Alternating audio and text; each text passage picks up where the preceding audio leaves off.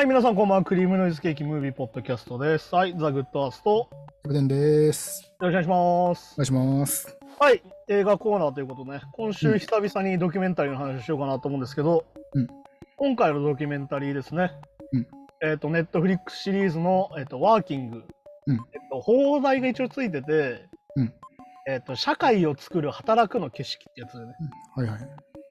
一応まあ、大雑把に言うと、働くって何みたいな話ですね、これ、うん。で、まあ、これ、ポイントとしては、これ、バラク・オバマが制作に入ってて、うん。で、この全4回のドキュメンタリーあるんだけど、全4回ちゃんと出演もしててね。うん。で、さらにこう、働く人っていうのを、まあ、なんだろうね、全体通すと3社出てくるんだけど、うん。えっと、いわゆるその、えっと、ホテル、ホテルと、うん。いわゆるオーロラと言われる、いわゆるその、なんだろうな、テック系、まあ AI。AI テックみたいな、自動運転の会社ね。うん。と、あと、まあ、なんだろうな、いわゆるその、デイえっと、まあ、ヘルスケア的な、デイリーケア的なね、うん。いわゆるその介護職みたいな、この3つの会社を中心に全4話紹介していくドキュメンタリーなんだけど、うん。まあ、その中でオバマが毎回こうインタビュアーとして出てきて、その会社の人たちに実際話を聞いて、うん。どういうものをしていくべきなのかみたいな話なんだけど、うん。まあ、そもそも働くって何ってこともそうだし、うん。で労働って何だろうみたいな考えることなんだけど、これまあ、あれうん最初に言っとかなきゃいけないのは、うん。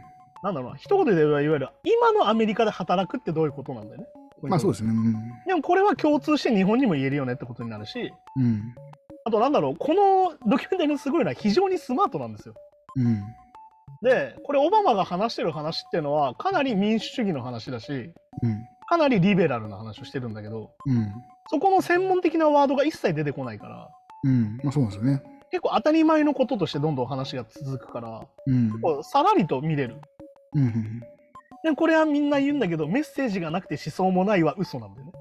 まあそうですね。かなり入ってんだけど、それを自然に見せてくれるそうだ、専門的用語とかその政治的な用語が入ってないだけですもんね。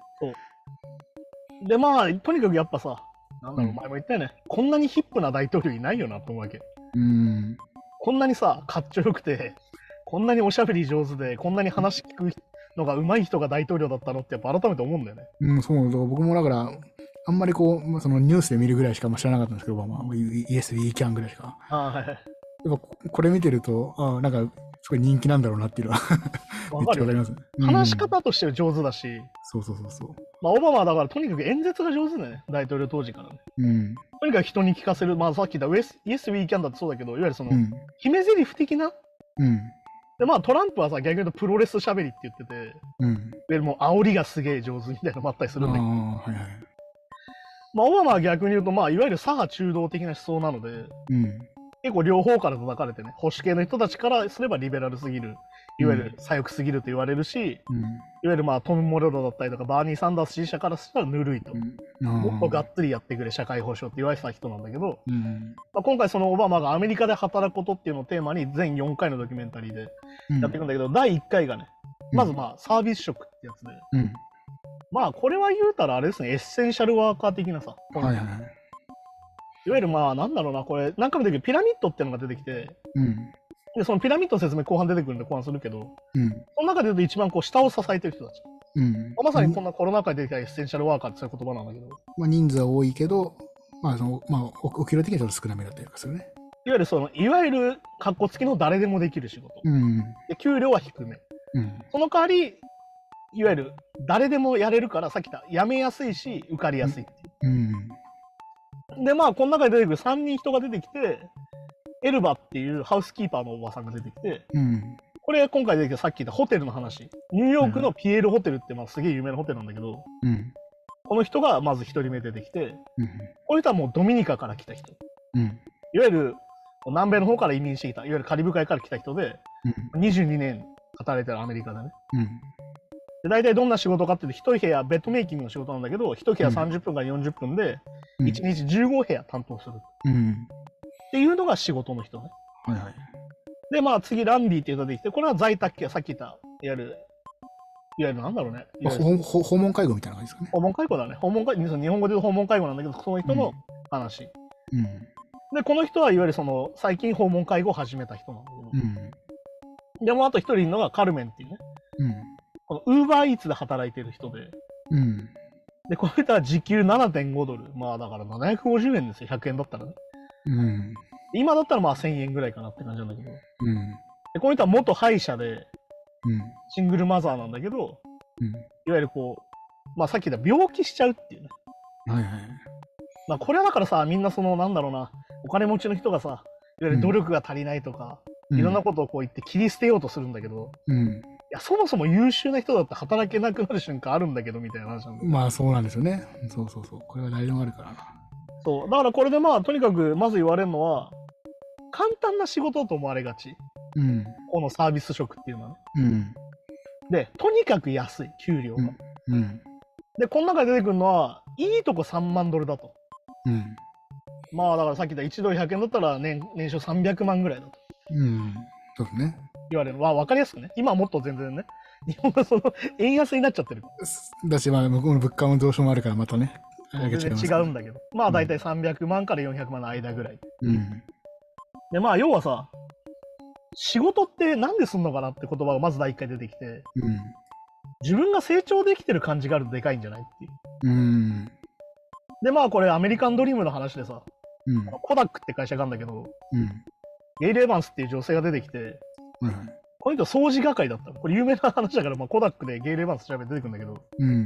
もともとコダックっていう会社の掃除係だったんだけど、うん。そっから上り詰めて、うん。CEO なんですよ、今。の、本当にすごいね。最高経営責任者になってるんですよ。すごい、本当に、うん成り上がり物語じゃないけど。そうなんですそうで、そういう人もいるんだよね。ううん。でさっきの成長を感じながら仕事ができるってのはそういうことだよね。うん。まさにアメリカンドリーム。うん。なんだけど、まあ、まずそういうのをまずどうやって制作してきたかっていうと、うんそもそもね、アメリカっていうのは、うん。ニューディール政策ができるまでかなりやばい状態だったの、国として。うん。大恐慌が来ちゃってみたいな。うん。で、それを何をして盛り返したかっていうと、組合なんだよ。うんニューディール政策で、いわゆる、まあなんだろうな、いわゆるその公的なうん。事業をめちゃくちゃやって橋立てたりとか、うん。いわゆるインフラ整備みたいなのわーってやって交通、高速道路建てたりとか、うん。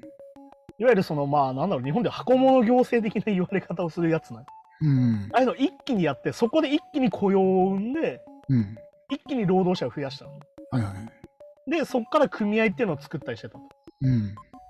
でちなみにもともと、なんだろうな、仕事っていうのは、うんいわゆる農業と使用人でできてたのに、アメリカっていうのは。あはいはい。最初はね。まあまあそうですね。で、はっきり言ってこれは女性と有色人種は例外なんだよ。うん。いわゆる使用人っていうか奴隷だから、こうん。れは。まあそうそうですね。うん。っていうのはそもそもあるよっていうのを感じて、うん。さっき言った組合だって言ったじゃん。うん。ニューディールから組合を作って、うん週40時間の労働時間を守ろうっていうのをやったわけ、アメリカっていうのは。うん。それでみんないわゆるその、かなりベースアップしたわけ。うん。あの、最下層の人たちも。うん。なんだけど、さっき言った農業と使用人は例外にされちゃってるから。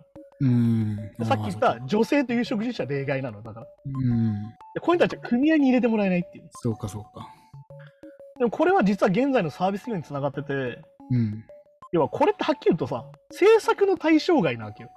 要はうんニューディール政策ですよっていう事業はああ、そうかそうか。組合に入れるけど、組合作れるけど、うん。そういうこと以外の人、もともとあった仕事なんだよ、でもこれ使用人とかってさ。うん。だからそのじゃあ、そうか街づくりとかに直接、あ新しくやることに関係ないから今まで通りやってねってなっちゃうのか、それは。だから別にもともとあったんだから別に組合なんて作んなくていいじゃんみたいな。ああ。これ組組合不要論を言う人って大体こういうこと言うんだよ、大体。うん。ら要は政策の対象外の人々の仕事には価値がないみたいになっちゃう逆に言うとね。うん。要は偏見が強まっちゃったの、これでサービス業の。いはいはいはい。やだって組合とかいらない仕事でしょみたいな。誰でもできんだから。ああね。確かに。だからこれで、えーっと、いわゆるそのオバマが言ってるのは、労働者に階層があるんだよ、そもそもってことなんだね。うん。で、この後出てくる中間層だったりとか、うん。リーダー的な人、うん。さらに上流階、上流階級というか、まあ上位10%と言われる人とか、うんそういう人たちの、いわゆるその労働者なんだよ、みんな。ね。うん。なんだけど階層があるよね、と。はいはいはい。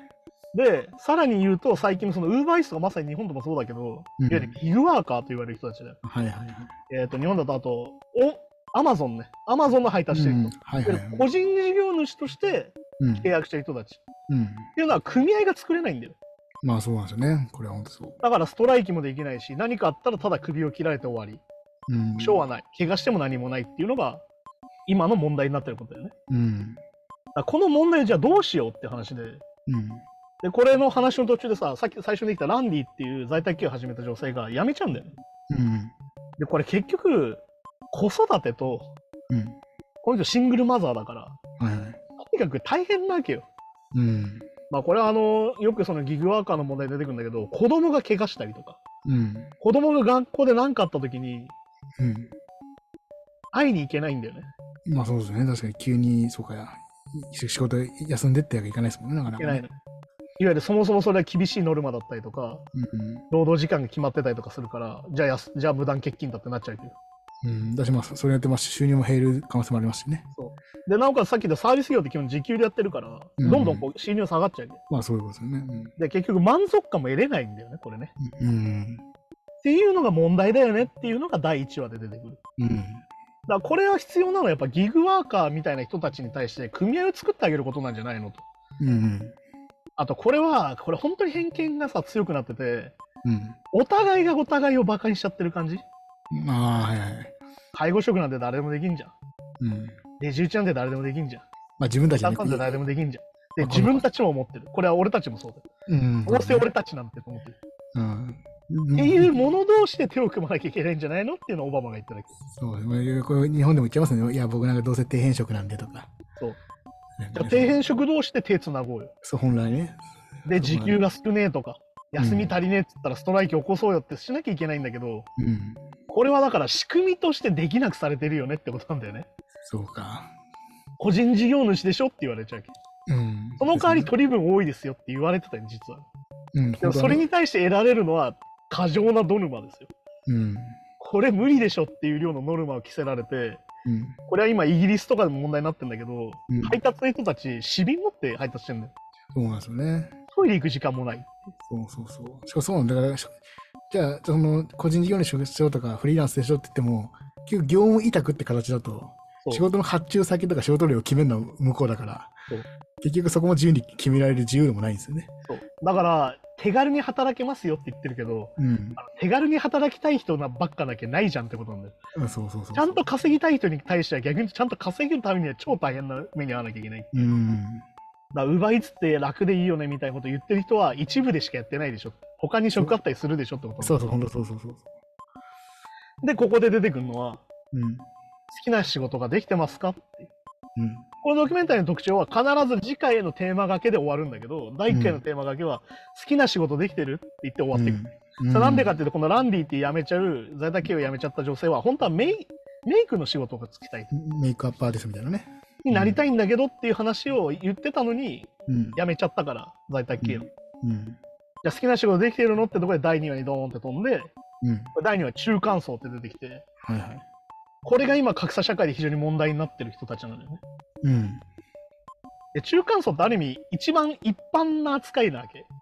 うん本来まあそううん、本来はそうですね。一般人っていうのは中間層のことだったの。一番ボリューム層ぐらいな感じのイメージね。で、要は、なんだろうな。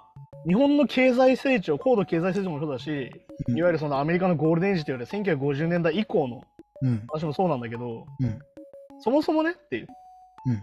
90年代になるまで、お金持ちのイメージの話が出てこれすげえ面白いなと思ったんだけど、うん。昔っていうのは、うんお金持ち全員変人なんですよ。映画の中では。ああ、はいはいはい。要は気が狂った人とか、人の気持ちがわからない人とかとして出てくるああ、まあ、はい。でもな、なんでそうじゃなくなったかっていうと、うん。90年代にうん。新自由主義とかうん。が出てきて、うん。お金が大事な世界観っていうのが生まれるの。とにかくお金稼ぐことがいいことですよっていう。うん。で、これ実は稼ぐことがかっこいいとかね。そうそれこそ、お稼ぐためにはこうするべきみたいな。おウォールストリートじゃないけど、なんかああいう。ああ、だからまさにこの中で出てくるウォールストリートって映画が出てくるんだけど、これあのゴードン・ゲッコーって人が出てくるんだけどね、うん。はっきり言って詐欺師に近い人なんですよ。なんだけど、この人ヒーローとして扱ったりとか、いわゆる、なんだろう、うんアンチヒーロー的な扱い。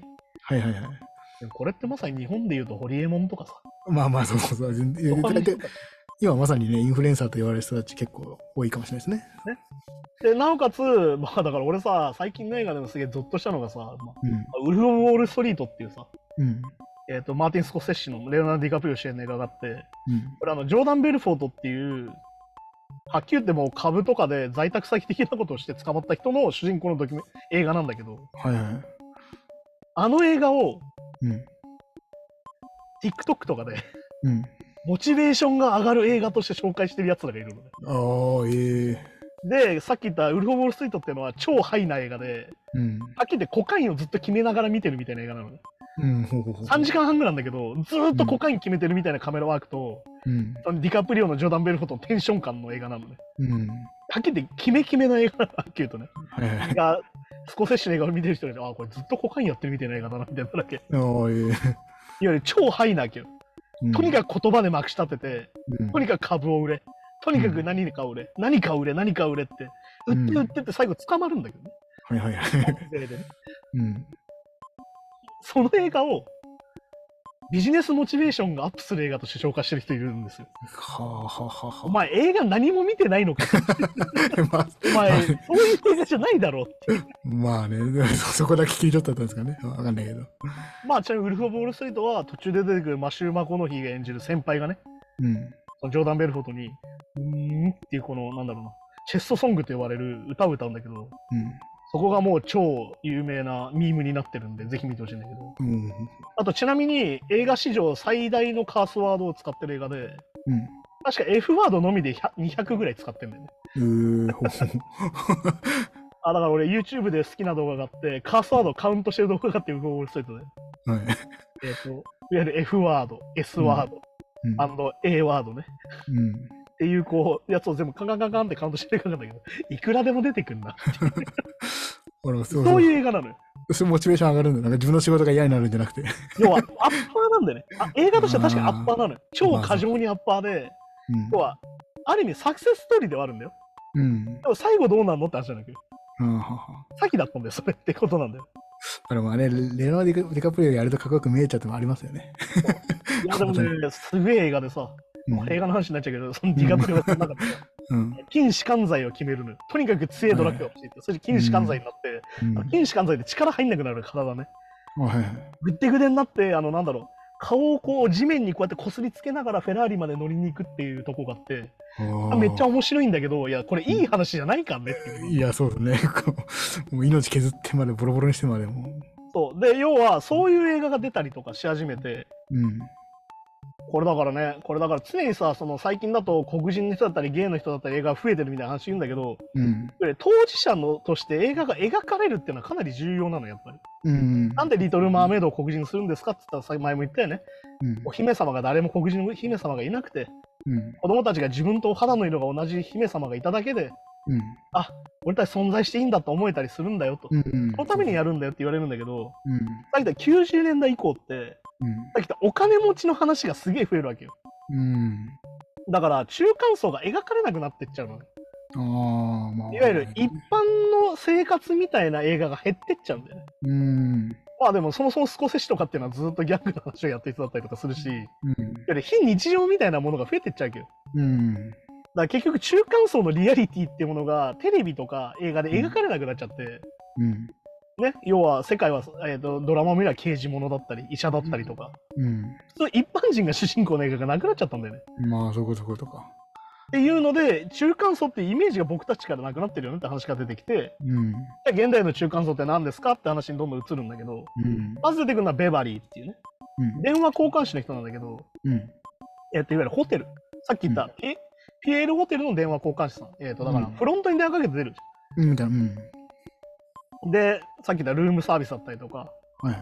えっと選択したいんだけどみたいに声かけるうん。人ねでこの人はもう21年ピエールホテルで働いてるうん。この人はまさに中間層なのうん。でもう一人出てくるのはルークっていううんデータマネージャーで、さっき言ったオーロラ社うん。AI 作ってるピッツバーグの会社の勤めてる、はいはい。で3人目がジェイクっていう、えっとシェイラかシェイラっていうスーパーバイザー、うん。えっとこれはあのさっき言ったハートケアっていうその訪問介護の会社のうん。なんだろうスケジュール管理みたいないわゆるまあなんだろうね日本でいうと課長ぐらい課長部長ぐらいの人あ、まあ、そう、まあ、そうですね。確かに。現場のリーダーみたいな人ねうん。でこれだからねさっき言ったアメリカで働くことって言ったよねうん。どういうことか。中間層って言葉こそがアメリカのアイディアなんだって言うんだよね。うん。じゃあなんでか。はいは王様がいない国なんだよ、アメリカっていうの。い。ああ、まあそうですね、確かに。ヨーロッパっていうのは必ず貴族がいて必ず小作人なんだよ。元からもう階級制度の中でね、社会が作られたもん。作られてる。アメリカだけ実はお金持ちっていうのは成金しかいないんですよ。うん。だからさっき言ったウォールストリートとか、うんディカプリオの映画だったりができちゃうんだよね、逆に。ギャあうんのグレート・ギャッツビーとかもそういう映画なんだけど、うん。成り上がり者ってやつ。はいはいはい。それが描かれるのはアメリカでしかないの、実は。うん。っていうので、要はイギリスのみたいに王と小作人の国にしないんだってできたのが中間層なの。うん。いわゆる、まあ、さっき言った小作人的な人とサービス業みたいな話と別の階級を作んなきゃいけないんだってできたのがアメリカのアイディアなんだよっていう。うん。だからこれはだからはっきり言えるのはアメリカっていうのはお金持ちとうん。貧乏人とうん中間層の国なんだようん。っていうのがポイントだっていうのでこれで結構中間層が意識できるかなと思うんだけどはいはいはい。例えば1年の年収の話になって、うん。大体3万ドルから23万ドルが中間層だって言われるのね。うん。だいぶ差がでね。幅がある。うん、だいぶありますね。さっきで1ドル100円で言うと300万から2300万まであるわけよ。うん。かなり幅があるのね。いや、確かにそう思ってますよね。で、中間層ってじゃあどうやって言えるかっていうと、うん。収入だけじゃないんだよね、さっき言った。うん。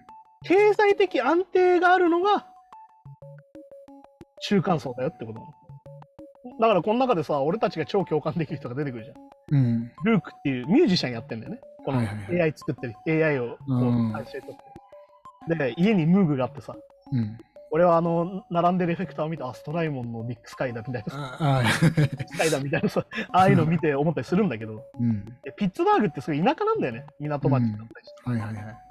で、ニューヨークとか行けばいいんだけど、ピッツバーグでその AI、オーロラ社で働きながら、俺は好きな音楽やってたいんだと。うん。うん。で、それで経済的安定があるから、さっき言った中間層として。っうん。ていう話が出てきたりとか、あのさっき言ったまあまさにね、もうぼ僕はまさに今、めちゃめちゃ、理想としてる。そそここの人だけちょっとなんか そういう感情にしちゃったんだけど、まさにそうなんですね。これを一応今のとこ目指してる身としてはね、身につまされるあれが。あとまあもう一人ベバリー、さっき電話交換した人は、うん。結構ブランド物着てたりする。うん。えっと、靴がシャネルだったりとか、はいはいはい。ね、カバン、いいカバンも使ってたりとか。うん。っていうのはさっき言った、ちょっと自分のご褒美でブランド物買うんだみたいなことができる人なの。うん。で、3人のシェイラはうん。逆なんだよね。下からの不満を聞かなきゃいけない。これだから中間層の悩みなんだけど、いわうん。ゆるまあなんだろう、まさにさ、会社のさ、中間管理職ってやつです、日本でいうと。うんまあまあそうですね。うん。下からの不満を聞かなきゃいけない。うん。なおかつ上にも何とかしろって言われる。いわゆる。板挟みになる。で、結局、今アメリカの問題って、物は増えたよ。うん。買えるものは増えた。うん。物価は安くなったんだと。うん。まあ、今はインフレすごい来ちゃってるけど、うん。アメリカの流れとしてはね、うん。物が増えて物価が安くなった。うん。で、家っていうのは年収の2倍で買うもんだったの。うん。いわゆる300万だったら600万の家があって、うん。1000万だと2000万の家買うみたいなのが文化だった。ローンまあまあ相場ぐらいな感じだったね。なんだけど、今ってどうなってるかっていうと、今不動産、アメリカすごいことになってて、うん。うん。まあこれもっとすごいんだよ。10倍とか言われてんだけど、うんこれ映画の中で6倍って言われてて、そうだここの頃よりも今特に悪化してるのか。明かしてる。うん。っていうのがあって、だからこれ2023年の映画で今年の映画なんだけど、うん。もっとひどくなってるっぽいんだよね、調べるとね。だからでもさ撮影したのが多分1年前とかそんなにそうそう多分これ。だから、大学の学費は1980年の3倍になってて、だうん。はいはい。養育費、子供にかかる教育のお金っていうのは2倍になってると。うん。要は、結局、ずっと借金してるのと変わんなくなっちゃうけど、まあそうですね。うんずっとローン持たないといけないから、これに対して。うん。ら結局、アメリカってさ、学費超高いから、うん。これもだから結構一時期イラク戦争の時問題になったのは、イラク戦争の先で結構問題を起こす人っていうのは、うん。要は、軍に行く理由って、大学の学費が免除されるからなのね。はいはいはい。結構そういう人たちが大量にイラクに行って、いろいろやらかしを起こしてたりとかしてて、うん。結局やっぱその貧困層が結構なんだろうな、よなんだろうな、殺し、間違って殺しちゃったりとか、うん。訓練されてる兵隊じゃないから、そもそもね。だって別にその、うん軍になんかこう、うん志があっったりするわけじゃないっわけじゃないわけですからね。ていう問題があったりとかしてて、実は。うんだ。さっき言ったスポーツができるか軍に行くかなんだよ。低所得者の人が大学に行こうと思ったら。はいはいはい。これか相当成績がいいか。そう日本でいうだから奨学金みたいのも、いわゆる成績がめっちゃ良くないと借りられないってことですもんね。要、は、あ、だからこれはね、日本は借りるじゃん。うんア。メリカは免除なんで。ああ、そこそこそこ。ああ。だからこれでさ、オバマが言うんだけど、ピラミッドのうん。真ん中が抜け始めてると。うん。要は格差が開いてきた。はいはいはい。いわゆるその、なんつうのかな。砂時計みたいな形になっちゃってるよねっていう。うん。っていう状態の話で中間層の話が終わっていくんだけど、うん。じゃあオバマが言うんだよね。じゃあ理想の仕事って何かな？うん。いわゆるドリームジョブだよね。夢、うん夢なる理想の仕事。うん。で、結局、知識職っていう呼ばれるんだよね、これはね。うん。で、要はこの、さっきのオーロラ社っていう AI 作ってる会社、その自動運転の会社が最初出てきて、うん。AI によって4分の1の仕事がなくなるかもしれないよみたいな話も出てくるんだけど、はいはいはい。これはね。で、この知識職って人たちが今度紹介されて、さっき言ったピエール・ホテルは誰かっていうと、総支配人でフランソワって人が出てきて、うん。うん。この人はまあフランス人だよね、犯罪人の。うん。で、要は従業員約500人のホテルの総支配。はいはい。まさにトップだよね。その、うんホテル業界で言えば。うん。で、次ね、でもカールティックって人で、これはまあインド系の人なんだけど、シニア、うんシニアロボットエンジニア、まあだからな、ロボットエンジニア長みたいな。うん。シニアって言うと大体そうなんだけど、向こうで、ね。あ、はいはい。いわゆるオーロラ社の、えっと、ロボットエンジニアのトップの人。うん。この人はまあすげえ、なんだ、有能でまだ若い感じなんだけど、うん。あと次に出てくるのはケニーっていうロビーストの人が出てくるんだよね。うん。ロビーストっていうのは結構日本だと伝わりづらいのかもしれない確かにロビースト。うん。ロビーストっていうのは何かっていうと、例えばさっきの訪問介護だったら、訪問介護の人に依頼されて、うん。政治家とつなげるっていう仕事のロビー活動のロビーストか。そうあーロビー、ロビー活動を専門にやってくれる人っていうのがアメリカにいる。あ、へえ。この人にお金を流すと、うん政策だったりが優遇されるっていうので、一時期問題になってたよロビーストがめちゃくちゃ金取るの、一時期。うん。ああ、なるほど。何億円も取って、うん。完全になんだろう、政治家を買収しちゃうみたいなことが結構一時期問題になってたの。うん。だからそれこそイラク戦争が始まった時もなんで大量破壊兵器がないのに行ったのっていうと、うん実は軍事会社がロビーストを雇ってて、うん。すげえ金入れて、政治家にイケイケささ働きかけたと。働きかけをかなりしてたみたいなのが問題なんですなんだけど、ど、一応ロビーストがいるおかげで、うん。訪問介護みたいななかなかお金が回ってこないし仕事の人たちが、うん。なんとか政策として回してくれみたいな話ができるみたいな。まあ、そういう、ちょっと弱い、弱い声をちゃんと吸い上げてくれるというかね。で、ロビーストがいるおかげで、うん。いわゆるフェアに国会議員に会えるみたいな。うん。要はさ、企業と国会議員が直接会うと癒着になっちゃうから、完全に賄賂渡して終わりになっちゃうから、まあ、そうですよね。それの間一応ロビーストがいいんだけど、ロビースト自体も腐敗するっていう問題はあるよっていうね。うん。で、この人たち、さっき言った理想の仕事、ドリームジョブの人たちっていうのは、うん。資産が100万ドル以上の人のことを言う。はいはい。まあ、1億円プレイヤーですね、言ったら。まあね、そうですね。で、これが、さっきのピラミッドの上位9%うん。なんだけど、現代の格差っていうのは、うん。さっき言った1950年代以降、ゴールデンエイジ以降、最も開いてると言われてて、うん。これすごいのがさ、えーっと、9%ですよね、上位。うん。うん。ただ、あと1%ってあるんですよ、上位1%。そうそう、9%上にいるまで1%いる。さらに、うん、でも、この1%の人が、うん。資産の回90%持ってるんです。ああね。資産の回90%の人、さっき言った理想の仕事につけてない中間層とうん貧困層の人のうん。総資産を持ってんだよね、1%の人が。だかそうだからそういう人と合わせてちょうどちょうど同じぐらいって感じか。らもう完全に逆ピラミッドみたいになってるのよ、そう資産的に。ああ、まあそうそういうことですよね。確かに。そうかでも人数はだってね、向こう向こうは何億人といるわけですけど。だけど、ここのポイントとして、さっき言ったこのドリームジョブにつけてる人たちっていうのは、自分たちのことを中間職だと思ってる人もいるの。あ、うん中間層だと思ってる人もいるのね。はいはいはい。でも逆に言うと、これって要はさ、中間層の仕事をしてたら自動的に偉くなってってそうなってるからなの。うん、まあまあ評価されて上に上がってって、確かにね。うん。で、要は、なんだ、企業で社長ぐらいになれるみたいなうん。話だから。だけど、この9%の上位っていうのは、うん。実は結構なそうで、うん。9%の人たちの総資産っていうのは、うん。1%の個人資産よりは多いんだよ。うーん。だからいやいや1%の持ってる総資産よりは9%の人がまだ多いの。まだ多いんだ。まだ多いでで2番目のそうのがまだじゃあ多いって感じ。まだマシっていうふうにな。一応ギリギリピラミッドとして成立してるのだから。うん、そこ、そこの部分だけで、う上だけ見ればね。上だけ見れば。うん。だけどまあそういう状況があって、まあだからね、本当にそのさっき言った上位1%の資産はさ、下位90%の総資産と同じってやばいじゃん。うん。もうなんかね、総資産だよ。個人とかじゃないんだぞ。だから100万人束になってもかなわねえでとか、なんか、まあそんな、そんな感じの、まあ本当に。まさに GAFA の4人とかさ、まあ、その、でも、でも、そ人そそのたちを入れてあの戦わせると、全員で90%の人でも勝てない。まあ、確かに、だって、あの、世界富豪ランキングとか見ると、もう小さい国の国家予算ぐらい平気でありますからね。ね。もうアマゾンとかこんな感じだもんね。ま あそうですねベゾスのやつとか完全にそんな感じだから。そうそうそう。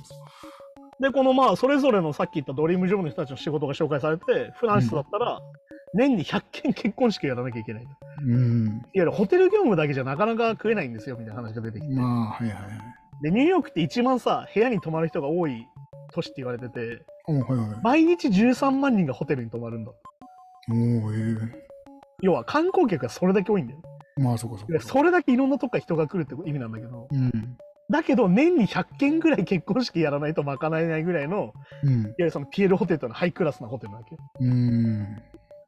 で、結局、これもだから、あの、この中でメットガラっていうのが出てくるんだけど、うん。いわゆるファッションイベントなのよ、これね。これ、あの、メトロポリタン美術館で行われてるファッションイベントで、あの、えっ、と、防具って雑誌あるじゃん。うん。あの編集長が主催者なんだけど、うん。いわゆるまさにそれをピエールホテルで、いわゆる管理してたりするの。いわゆる一部扱ったりとかしてて、うん。それの流れとかがドキュメンタリーの中で放送されるんだよね。うん。で、あと、ここで出てくるのは、ケニーっていう、そのさっき言ったロビーストの人が出てくるんだけど、うんじゃあ私は何に価値を求めますかって話で、うん。見た目だと。うん。いいスーツ着て、うん。ロレックスするんだ。はいはい。これね、あの、医者とかの人がよくやるやつだよね。あの、人のつけてるものを見て、その人の大体年収がわかるっていう。わかる。ああ、まあまあ、ロレックスとかそう、特にね、まあ、そ相場が変わんないのがむしろいいわけですからね。だからこれは本当ね、嫌な話で、そのさっき言った政治家みたいな人って、うん。人の格好を見て判断するんだよ。まあ、ままさまさに足元を見るじゃないけどね。いくつ入ってたら、おとかね。だから逆に言うと、ザッカーバーグみたいな人は T シャツ着てくるわけよ。あこれはアンチテーゼだから。あ、そうかそうかそうか。だからなんだ、これあの、ロックの話したらさ、うん。80年代でめちゃくちゃきらびやかな格好してるのがダセーってなって T シャツ着てステージに出るのがすげえみたいな。でも、でも2000年の IT バブルでそうって言いますよね。スーツまさにそれなのよ。いわゆるそのうんゲームチェンジャー的に出てきた人たちだから、うん。逆のことするってんだけど、やっぱロビーストっていうのはそもそも間を繋がなきゃいけないから、うん。やっぱちゃんとした格好しなきゃいけないんだっていう。まあまあそうですね。まあ、いわいわゆるその、まあ、まあ、営営業とフォーマルと、なんていうか、その、両方やらなきゃいけない。両方やんないといけない。逆に言うと、社長だから俺 T シャツでいいんだよって言って、言ってはダメな仕事なんだけど、ロビースト。まあ、そうそうですもんね。っていう話が出てきて、あとこの中で彼がフットボールやってたって出てくるんだけど、うん。うん。これね、あの、ネットフリックスこれをさ、サッカーって訳してんだけど、うん。多分ね、アメリカ人の言うフットボールはアメフトのことです。うん。あのアメリカフットボールってそもそもアメリカ人は言わないから、まあ、そっかそっか、確かにそう。あの、サッカーっていうのは日本とアメリカぐらいなんだよね、実はね。あのヨーロッパ見たフットボールってサッカーのこと言いますけどね。うん。あこれあの、ただのネットフリックスの字幕の間違いの話を今しました。あ、なるほど。まあイメージは目として、うん。えーと、あと次、カール・スティックってさっき言ったオーロラ社の IT の人が出てきて、うん。こういう人たちはウーバーを買収したんだよね、このオーロラ社っていうのは。あの、えっと、ウーバーイーツじゃなくて、ウーバー、まあ、まあ、日本でいうウーバータクシーのね。あれのウーバーを買収して、オーロラ社っていうのはできたと。うん。で、このドリームジョブの人たちの傾向っていうのが出てきて、うん。これ面白いんだけど、理想を求めるから、この人たちって。偉くなりたいとか、お金持ちになりたいっていうのがあるし、うん。そもそも知識がすごいあって、エンジニアとかだったから、うん。まあ、そうですね。とにかく上を目指すっていう傾向があるらしいの。うん。だからこのまさにカール・スティックって人はまさにそうなんだけど、5年か4年ぐらいで必ず転職するんだっていうんだよ。うん。どんどん違う仕事に移ってって、どんどんステップアップしていくんだ。それが俺の人生なんだって話していくんだよね。やっぱこう自分にしかできない仕事とか、俺らはもっとできるっていうのを目指したのね。これすごいなと思ったのが、ううん。要は、オバマが言うんだけど、オバマがその最後、カール・スティック喋りながら言うんだけど、うん。そもそも仕事の意義なんていうのはも、そもそも俺たち求めてないんだ。労働者の人たちは。はいはい。だけどさ、俺たちってすぐやりがいだったりとか、うん。何をしたいかとか、うん。理想はとか言っちゃうじゃん。まあもそもそも生活するために仕事してたんじゃないのって話だよね、実はね。そうそうそうですね。で仕事したくないっていう本音の人がほとんどですもんね。そう。やっぱね。だからそもそも仕事の意味なんてこの知識層以外は考えてなかったんだって話が出てきて、うんああ、これなかなか目から鱗だなと思って。うん。でもこれでその次の回に移るんだけど、これでおっと思ったのが、うん。みんな言うんだよね、この人たち。この知識職についてる人たち大体言うんだけど、うん。いろんな人に影響を与えたいんだっていう。うん。要は生活を良くしたいとか、うん。影響を与えたいんだって言うんだけど、うん。俺、オバマはすげえなと思ったのが、うん。影響を与えることって本当にいいことなのっつって終わるんで、第3話が。大統領が言っちゃうって元ね。あこれだから結構踏み込んでるなと思ってて、いわうん。ゆる綺麗事を超えたものうん。の話をちゃんとしてるなと思って、えっと、第4話、最終話がザ・ボスっていうタイトルがついてて、うん。じゃあその会社のリーダーの人はどんな人なのかって話が出てくるんだよ。いわうん。ゆるどの会社にもピラミッドがあるよねと。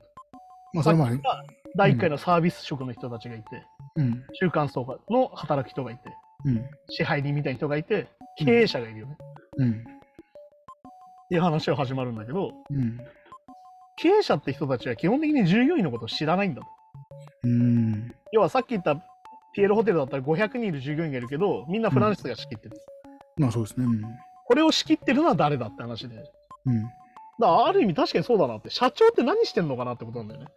社長の顔知らない社員とかいますもんね、全然ね。ね全然あるよね。だって俺たちがバイトしてた会社とかは社長知らないじゃんみたいな。ああ、いや、そうそうそうそう。ねですもんね。スーパーで働いいてても、じゃあスーパーをの CEO って誰なんだろうみたいな。そう、まあ、市の店長とかエリアマネージャーぐらいですもんね。じゃあ、このイオンの一番偉い人って誰なんだろうみたいな思うじゃん。そうそう、いや、確かにそうそう、わかんないですもんね。そうで、さっき言った CEO の仕事とは何って話になって出てくるのが、うん。まずクリスっていううん、シリコンバレーのオーロラ社、さっき言った自動運転のとこね、うん、そこの共同け創業者兼 CEO が出てくるわけ。うん。でこれ出てくるのはナスダックに上昇して上場して、うん。もうなんか時の人みたいな、うん。ワーキャー言われてる。る人が出てくるんだよね。うん。で、次に出てくるのは、ムンバイのタタグループっていうグループのうん。会長が出てきて、チャンドラって人が出てくるんだけど、インド系の人なんだけど、うん。こういう人が今の PL ホテルの CEO なんだよね。はいはい。で、次、ジャネットって人が出てきて、これも創業者兼 CEO なんだけど、うん。こういったさっき言ったアットホームケアっていう訪問介護の会社。をトップの人なんだよね。うん。で、結局、こういう人たちが何何してるかっていうので、さっき言った会談したりとかさ、うん。計画立てたりとか出てくるんだけど、うん。ジャネットって人は結構特徴的で、うん。その、アットホームケア自体がそんなにでかい会社じゃないから、うん。大変だなと思ったのがさ、どんどん、あ、でもこれすごい重要だなと思ったのが、うん。さっき言った、どんどん、さっき言った中間層の人がさ、うん。突き上げられちゃうじゃん。給料上げてくれとか、はいはい。くれって言われて、うん。相談しに行くじゃん。うんさっき言ったジャネットに相談しに行くのよね。うん。そういった時に、私が責任取るから、うん。ちゃんと話聞いてあげてっていうのこの人は。うん。ね。うん。で、これでさ、本当にこれアメリカさ、これトランプになったせいなんだけど、うん。メディケイドっていう、その、医療補助みたいな、いわはいはい。ゆるその国から出る補助金がどんどん減ってるんだよ。で、これが結構ひどくて、う。うん。だからさっき言った訪問介護の、うん。そもそもお金ないわけじゃん。会社として小さいから。うん。政府からの補助もどんどん減ってんだと。ああ、はいはいはいはい。だから、ジャネット自身は自分の給料を下げて続けてるっていうんだよね。うん。いやー、これはなかなか大変な目に遭ってるよなって。だからこれやっぱね、どの国も一緒なんだよ、介護職が、その、給料が低いっていうのはさ。うん。まあね、そうですね。やっぱり、ね、アメリカでもその、まあ、そもそも医療保険がない国なので、まあそうですね。だいや、だから、医療保険ない分、なんかね、そこは手厚くとかもなんないだからですね。企業としてどんどん補助されてるのかなと思ったら、そこも減らされちゃってる。そこも減らされちゃってるんで。まあ、ここで出てくるのが、まあ、フリードマン理論ってやつなんですけど、まあ、トリクルダウンとかだよね。うん。でお金持ちにいっぱい金が集中すれば、その手からこぼれたやつが下に流れてきてみたいな。うん。まあ、そんなもんないっていうのがもう証明されてますけど、うん。まあそうですね。まあ、簡単に新自由主義ってやつなんだけどね。うん。まあ日本は証明しちゃってますからね、まさに。まあね。まあ、ちなみに給料はどれぐらい格差が広がったって言われてるか知ってますかって話で。うん。350倍だって言われてる。さっき言ったサービス業の人たちの給料と、うん。自分たちの給料の差っていうのは350倍だと。うん。で、まあ、その人たち、経営者の人たちがどういう人かなっていう紹介が出てきて、うんさっき言ったクリスっていうそのオーロラ社の CEO っていうのは、元 Google なんだと。うん。で、もっとなんかいろんなことしたくて AI うん。調べて始めてっていう話で、うんで、こういう人たちのね、その、いや、だから、アメリカのドキュメンタリーだなと思うのは、うん。アメリカの人たちってみんな移民なんですよ。うん。まあそうです。言ってみたらそうですね。移民じゃない人っていうのはネイティブアメリカンの人しかいないんですよ、本来。いや、確かにそうですね。ってなった時に、いわゆる今3代目とか4代目ぐらいなんだよね、年齢的に。うん5代目が多かったり、四3代目がベビーブームってたちだったりするんだけど、うん。このクリスの両親っていうのはイギリスからアメリカに来たんだと。うん。ね、で、本当にお金がなくて、うん。なんとかアメリカで成功したいって来たんだと。うん。だから逆に言うと、俺はもっと偉くなって、偉くなって、いわゆるその勉強できて、どんどんこう、成功したいって思ったんだって話がクリスが出てきて。うん。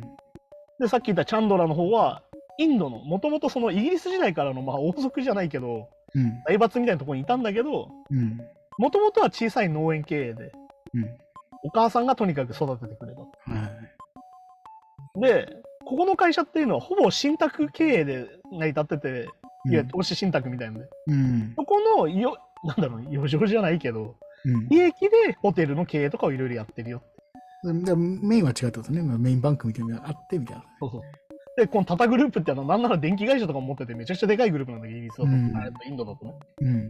まあこれはなんでかっていうと、イギリス時代から持ってるってことは、植民地時代の時にうまくやることやってたってことなんで、まあ、そっか、確かいろんなね、そこの話も実はあるんだけど、こに。こで、これはもうあの、キリがないので次行きます。はいはい。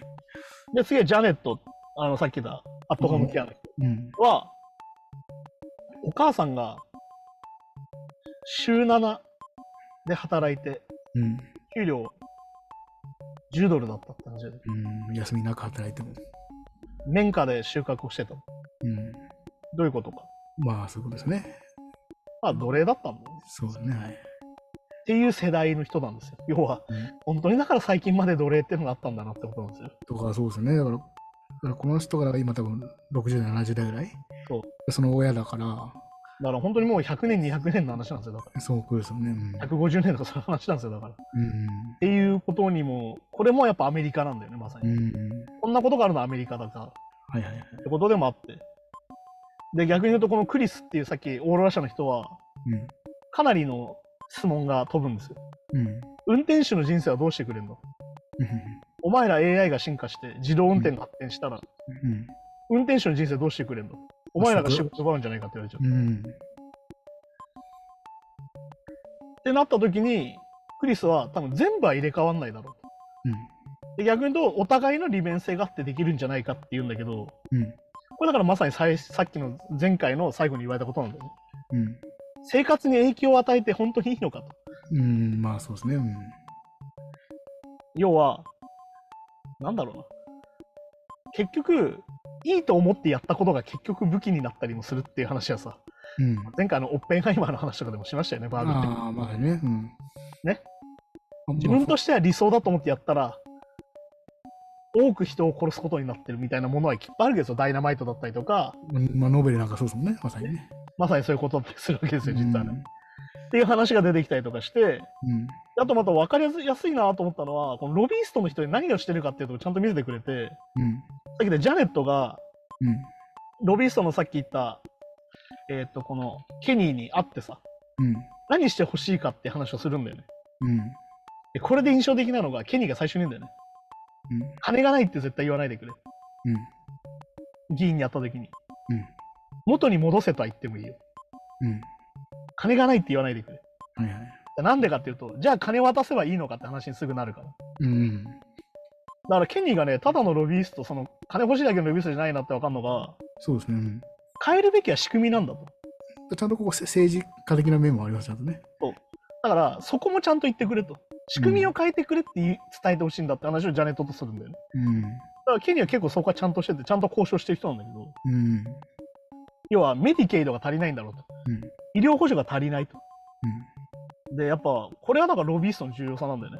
これを働きかけないと、メディケイド増えないってことなんだよ。逆うに言うと。ん。要は、これだからさ、わかるんだけど、これだからさっき言った経営者が従業員のことを知らないのと一緒で、うん。政治家が現場のことを全然知らないっていうのがわかるんだよ。まあ、そういうことか、そういうことか。だからこれは結構印象的に作ったってさ。うん。でもすごいね、最後出てくるよ。保育園も実は同じ状態なんだって言われるんで。うーん。日本も一緒じゃん。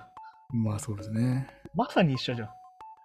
一人に対しての園児の数が多すぎて、そう。めちゃくちゃ大変なことになってるってニュースになってるよね、今ね。でも、保育士さんは国家資格必要だし、そう。あの一応その労誰でも重労働い命も預かってるのに給料はめっちゃ安いですよね。そう。さっき言ったサービス業なんですよ。サービス業なんで。おかしいよね。そうなんだよな。知識職じゃん。それじゃあ。いや、そうそう。知識職の人じゃんっていう。うん。てか、学校の先生もそうなってきてんだよね、日本ってね。いや、そうですね。で、時時給換算したらね、あれも知識職じゃないのっていう。うん、本来そうですよね。で、この後出てくるのは、あの、チャンドラっていうさっき言ったインドのね、うん。経営者の人とオバマが対談するとこで最後終わっていくんだけど、うん。いや、オバマが非常に示唆的なことをしててね、これいいなと思って、電話、電話かけんだよ、ベバリーにね。うん。で、あの、なんかいいランチない？みたいな話して、うん。注文するとかって、ここもね、オバマかっこいいんだけどさ。うん。でも、チャンドラって人は非常に自覚的で、うん。なんで成功したんだって聞かれるじゃん。うん。言うんだよね。自分が優秀だからとは思ってないっていう。ああ、そうですね、これはね。チャンスがあったからっていう。うん。でこれで、チャンドラが言うのが、うん大体の経営者が自分が優秀だからだと思ってんだって。そんなことねえんだよ。うん。なんでかっていうと、そもそも経営者になる機会がなかったら、どんなに勉強できてもなれないじゃん。だかうん。らやっぱりチャンスを作る場を必要なんだっていう話はしてて、うん。これすごいチャンドラ非常にあれだよね。あの、非常にリベラルなうんものの考え方で、いわゆるそのちょっと、なんなら左寄りぐらいの考え方なんじゃないかなって感じなんだけど。まあ、この人もなんか自分が農園やってたからっていうのがあるんですよね。っていうのをちゃんと分かってやってるっていうか。そうだからさっき言ったこの3人は、その苦労してうん。CEO になってるっていうのがポイントなんだよね。うん。で、じゃあどうしたら給料が上がるのかなってちゃんとこう具体的な話に最後になってって、うん。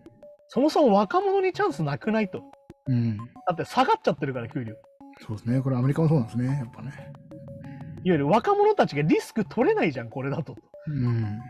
ちょっと安いけど頑張ろうとかいう額じゃないじゃん、もう。うん。これだからまさに象徴なんだよね、本当ね。日本と同じじゃんっていう。そうそう。もうひ最初が開きすぎちゃってね。そして出てくるよね。格差っていうのは、うんこれチャンドラがオバマにはっきり言うんだけど、うん民主主義の脅威ですよね、うん。格差っていうのは。なんでか、うん労働者に断絶を感じさせるんだと。うん。これはだからトランプが支持されちゃう理由なんだよね。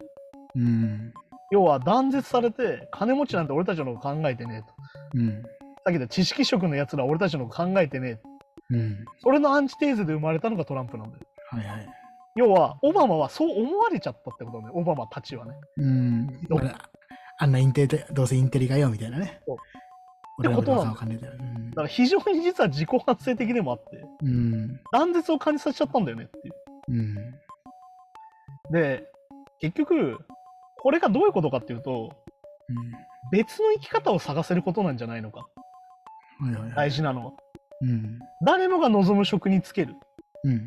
でも逆に言うと、うんさっき言った仕事にいいなんていらない人だって、ちゃんとした仕事ができて、うん。ちゃんと生活ができること。うん。要は、自分の居場所があるって感じてることが大事なんじゃないか。うん。だからこれはさ、民主主義の力を強くすればいいことじゃないんだってオバマがはっきり言ってんだけど、うん。要はさ、なんだろうな、思想や暮らし方がリアルなわけじゃん。うん。いろんな思考があって、いろんな暮らし方があったときに、要は結局、さっき言った、知識職の人は偉くならなきゃいけないとか、うん。上に行かなきゃいけないって思い込まされてるけど、うん。そんなことないんじゃないっていう。うん。まあそうね。からさっき言ったクリスも、えっ、と、リーダーにさそうだけど、さっき俺たちが言ってたさ、あの、いわゆる、なんだいわゆるルークっていうさ、音楽やりながら仕事できりゃなってもいいんだみたいな。こうん、そうそうそうそう。ういう人たちだって大事なんだよと。うん。いわゆるその仕事に意義とかやりがいとかじゃなくて、別になんかせはい社会を前に進めるだけが仕事じゃないですからね、別にね。っていうところ。うん。っていうのが結構進んだなってことだと思うんだけど、うん。まあだからこれあの、あれだよね。ババービーでも話してたよね。うん。誰にもならなくていい。うん。何かになろうとしなくていいんだよってことなんだ。ただ生活して、ただそれが社会を作ることなんだ。うん。だからさっき言った自分の居場所があるって思えることが大事なんだ。うん要は、何かにならないと自分の居場所がないってみんな思わされてないかと。まあそうですね。要は別にいいんだよと。ただ8時間働いて家帰ってきて、うん。疲れっつって、うんただ家族と一緒にご飯食べて、うん日曜日家族と遊んで、うんまた月曜日出社するでも尊いじゃんってこと。まあまあいや、そうですね。うん。だこれがさ、分かりづらくされてるのがまさに今インフルエンサーみたいな人たちがいる時代なわけよ。うん、なんかやんなきゃいけねえのかなって思わされちゃうっていう。そんなんじゃお前10年後で遅れるぞとかね。ね投資しろとかさ、そうそうそう。泣いてくれみたいや、そんなことしなくても生活できた方がいいじゃんってことなの、俺からう。ん。だからね、オバマがはっきり言いますよ、最後ね。だから仕事は大事なんだと。うん。うん。ワークっていうのはね。うん。仕事が社会を作ってることは確かなんだと。はいはい。じゃあ何をするべきか。あらゆる仕事の価値を認めるんだよ。うん。エジを打ってるやつも、訪問介護のおおじさんおばさんも、うん。いや、もうそうですね。さっき言ったエンジニアの人たちも、うん。CEO だって同じ仕事なんだと。うん。この仕事だから価値がないとか、うん。この仕事だからやっても意味ないとか思わせちゃいけないんだよと。うん。ことなんだよ。まあ、だからそれはやっぱ、さっうん。はいはい。そうだってやっぱどんな仕事でも、まあしまあ、普通にしある程度仕事してれば人生の大半は結構仕事に使うわけじゃないですか。うんまあ、それになんかね価値がない仕事とかある仕事とかあったらししんどいですもんね結構ね。まあ、俺たちが例えばレジにいるじゃん。うん。俺たちがバックれるよね。レジから行く人がいなくなるよね。うん。誰もそこの店で買えなくなるわけですから。うん、まあそうそうそう。かなり重要な仕事じゃないそれって思うわけ。だそう本来はね、そう思いますよ。から価値あるんだよ、どんな仕事にもとなるうん。要は、そうすれば、誰もが社会を自分たちが作ってるんだと思えるんじゃないかと。うん。うん。俺たちがいるから社会ができてる。はいはい。まあだからな、なんつうのかな。俺たちなんかいなくても社会が動いてるんだって思っちゃう場面ってあるじゃん、たまに。うん。たまに市役所とか行くとすげえ思うんだよね。うん。全く自分と関係ない人たちで社会が動いてんだなと思うのが、あ あいうとこ行くと俺。要は日頃全く関わらない人たちがいて、うん、ああ、まあね。はいはい。で、だけどこの人たちが財政だったりとか、うん、あそうですね。うん手続きね回復書を決めてる。うん。だけど、だからって別に俺たちに親切にしてくれるわけなんだけど、うん。話しかけないと親切にしてくれないんだよね。うん日。本の行政システムってさ。まあ基本言はいそうですねに行け。ば助けてくれるんだけど、うん。言いに行かないと助けに来てくれないじゃん。生活保護、まあそうですね。しあの、ああなたのお給料今減ってるから、こここれどうですかって向こうから来ないですもんね、それはね。だから俺は市役所のロビーとかで資料を読みながら、うん。どの課に行けばいいのかなって時がこの前あっ。うん。ややこしいんですよね、シェアバとね、それが。ってなった時に、別に俺なんか存在しなくても社会回ってるよなって思っちゃったりするわけよ。うん。なんだけど、そうじゃないよ。そう、そう思っちゃうがちだけどっていうことなんだよね。うん。まあだから良くも悪くもルサンチ万太郎になるなみたいな話でさ、うん。ある意味大人になれよってことでもあるんだけど、そうそうそう。いやいやいや、よくね、だからそういう、こういう仕事、例えばサービス業とかって、いや、代わりはいくらでもいるとか。そう言われがちだけど、そう結局でもそ、れやってきちゃうと、結局ね、ま、いずれは回んなくなっちゃうから。いやだってレジにあの人いなかったら物買えないじゃんとかさ、じゃあ勝手に持ってっていいのみたいになるわけだから、いやいや、そうそうそう。超大事じゃんってなる超大事なの、本当そうなんだよ。で、さらに、仕事にやりがいがあれば、やりがいっていうか価値を認めてくれたらさ、うん。みんな社会に貢献するじゃんって仕事することが社会に貢献することなんだ。うん。さらに十分な給料がもらえたら、うん。自分のことを社会の一員だと思えるんじゃないかってことなのうん、そうそうそうそう。あ俺たちがやっぱ安定した仕事をさ、うん。得れないとか、例えば安定した収入が得れない時に、うん。なんか俺たちってイレギュラーなのかなって思っちゃうんだよね。思っちゃう。だからそれこそフルタイムで働いてるのに、ももう、ま、もう副副業で休日になんかやんないと生活できないぐらいとかだと、なんかそそんな価値ないように感じちゃいますね、なんかね。そうだからさっき言ったみたいに仕事に階級はないよと。仕事自体に階級は実はないし、収入差はあるけど階級はないんだと。うん。うん。価値はあるんだと。まあそうすると俺たち社会の一員だって思えるから、うん。みんな参加できるんじゃないか。うん。最終的に選挙に行くんじゃないかって話にもこれなってくるんだよね。ああ、はいはいはい。いわゆる自分たちは社会の一員だって意識があるから選挙に行くわけだから。うん。どうせ変わんねえよってまさにそれなんだよ。うん。俺たち社会の一員だって思えてないってことなんだもん。そう、わかる。まあだって、まあ、まあ、アメリカはわかんないけど、日本とかだと、いわゆる、いわゆるその、給料が少なくて困ってる層ほど、いかないらしいですからね、やっぱね、選挙って。ってなるわけだ。うん。だから、信頼関係っていうのを築けるっていうのはそこなんじゃないかと。社会の一員だっていうのを意識できて、うん信頼関係が築ければ、何だってできるんじゃないかっていうのを、最終的にオバマのメッセージになってきて、うん。最後のセリフは、時間とうん。信念さえあれば、うん。何でもできるんだよ。うん。これがアメリカンドリームだったんじゃないのって話なんだよね。うん。っていう話にこのドキュメンタリーはなっていくんだけど、はいはいはい。だからこうやってやっぱね、まとめてみるとね、本当にそういうもんだなと思うし、うん。それをめちゃくちゃ実感するわけですよ、やっぱりね。うん。だからそう、だからやっぱそうですよね。だから、最最低限、最低限ってかいくらかわかんないけど、だからこれでも出てきた、そのシングルマザーになっちゃってお金なくて、要は、お金があったらその自分の子供だとかにね、あの、預けたりとか面倒見たりできるけど、それを雇えないから、仕事を辞めて、いやんなきゃいけないけど、仕事辞めちゃったら収入がないみたいな、この負のループの葛藤みたいな。これはやっぱ正直、社会の一員感なくなっちゃいますよね、なんかね。なんかは省かれてるというか、あぶれてるなんかしちゃうしそうそう、なんか、なんかもう自分の仕事が、なんで、独り立ちできてない感じになっちゃうというか、そのなんつうかね。そういなんかそうそうそうだからね、そこがね、結局大事になってくるわけですよ、やっぱり。っそう。うん。ていうね、このドキュメンタリー非常に見やすいので、うん。非常におすすめです。これはさっき言ったアメリカで働くことなんだけど、うん。めちゃくちゃ日本で働くことにもつながりますよ。いや、全然つながると思いますよ。てか、で、俺たちはめちゃくちゃ社会の価値みたいなものを、じゃあ何に求めるかって言ったら、うん。やっぱり働くことなんじゃないかなと思ってちゃうし、よく言うのが、働かない人を下に見るのも違うんだよそう、っこれこれも違うんですよ、別に。そうそうそうそていう話なので、う。うん。改めてそういうのは考えるきっかけになっていいんじゃないかなとうん。思いますんでね。久々にドキュメンタリーの話はしましたけど、そうねこういうドキュメンタリーがあるよと。なるほどそうですね。まあ、まあ、まあ仕事はまあみ無関係な人いないですからね、やっぱね。そうなんです。何かしら誰かのもとで働いてるからね。うん。それでにお金が発生するかしないかにもよるけど、そう。いや、でもね、そうなると結構、だからこのアメ、これアメリカのやつでしたけど、日本とかなんかその仕事に対して階級の正社員とか派遣とか 階級の感じ強い感じもしますけどなんかね。いやー、そうだよ。そしてやっぱりなんだろうな。なんなんだろうな。良くも悪くも同調圧力みたいなものだったりとかってさ、ある意味やっぱり偏見込みだから、うん。いや、どうせお前ら遊んで暮らしてんだろっていうのも同時でさ。うん。だからやっぱ金持ちへの偏見もあるし、まあね、労働者へその偏見もお互いある感じっていうかねうん。でも逆に俺は何度も言うように、どんなにクソ野郎で、うん。どんなに嫌なやつでもちゃんと生きられる社会がいい社会だから。